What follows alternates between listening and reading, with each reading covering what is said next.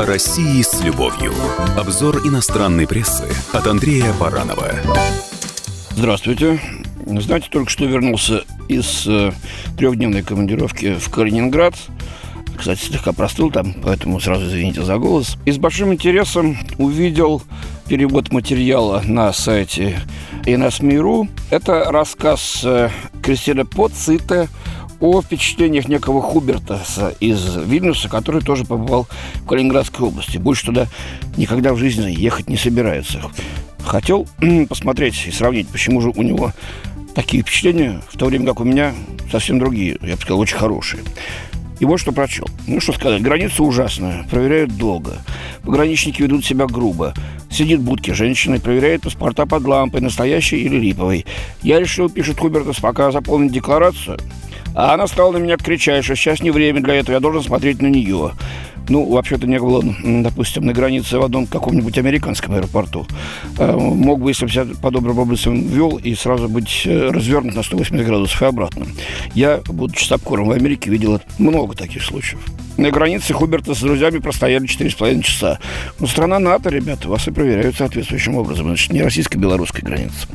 В городках нигде не хотелось останавливаться. Дома стоят немецкие, но все обшарпанные. Люди сидят у домов, курят. Абсолютный бардак.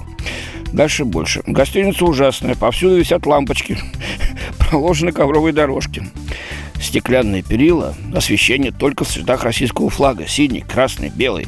Ковры тоже в цветах флага. На стенах картины.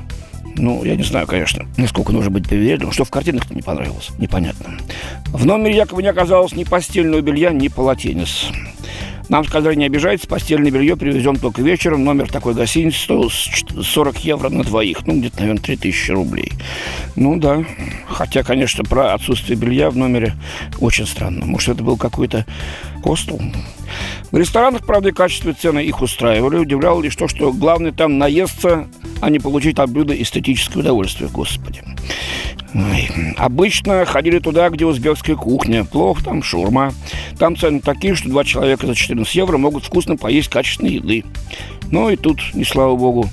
В воскресенье в одном заведении рядом с нами сидели мужчины, которые мало ели, но пили много водки, запивали ее пивом. Это говорят литовцы, которые по алкоголизму опережают нас, россиян, по данным Всемирной организации здравоохранения. В одежде нет европейской свободы. Все кажутся пришедшими с советского рынка. Пишет этот Хубертас, удивляется тому, что не видел в городе торговых центров нормальных, современных. Автопарк старый, горючее дешевое, правда, пол евро за литр. Удивительно, но водители вежливые правила не нарушают. Кафедральный собор с остатками Эммануила Канта – предмет гордости, но могилу нельзя сфотографировать, чтобы не снять заодно соседние многоквартирные дома. Вот, видишь, ракурс не нашел. Ну, подойди поближе, люди снимают. На вопрос, поехал бы ли он еще раз в Калининград, ответил нет. Хотелось скорее вернуться в Литву. У нас существует порядок, а там его вообще нет. Я туда больше никогда не поеду. Есть, есть много красивых стран. Вот такой вот отчет о поездке. Но портал Delphi электронный, там сразу же появляются комментарии читателей. Они с ним совершенно не согласились. Причем, судя, судя по фамилиям, это тоже литовцы. Вот, например, один только. Дэнни Светаутас. Я все ждал в конце, что они увидят медведя с бутылкой водкой и балалайкой. Впрочем, как Хубертаса назовешь, так он и поплывет. Я лично ездил туда, и, судя по рассказу Хубертаса, в другой Калининград. Там полно отличных торговых комплексов и куча сетевых магазинов, таких как Шпар или Виктория. Отдыхать надо в нормальных гостиницах, их хватает. Еда такая же, как и наша, литовская. Я не заметил разницы, только там дешевле. Я должен сказать, что я полностью согласен с этим комментарием читателя. Действительно, каждый видит свое. Те, кто нас ненавидит, вот пишут про обшарпанность и запущенность. Те, кто, так сказать, не носят черных очков, видят то, что есть на самом деле. Ну что ж, будем присматриваться. Спасибо. С вами был Андрей Баранов. О России с любовью. Обзор иностранной прессы от Андрея Баранова.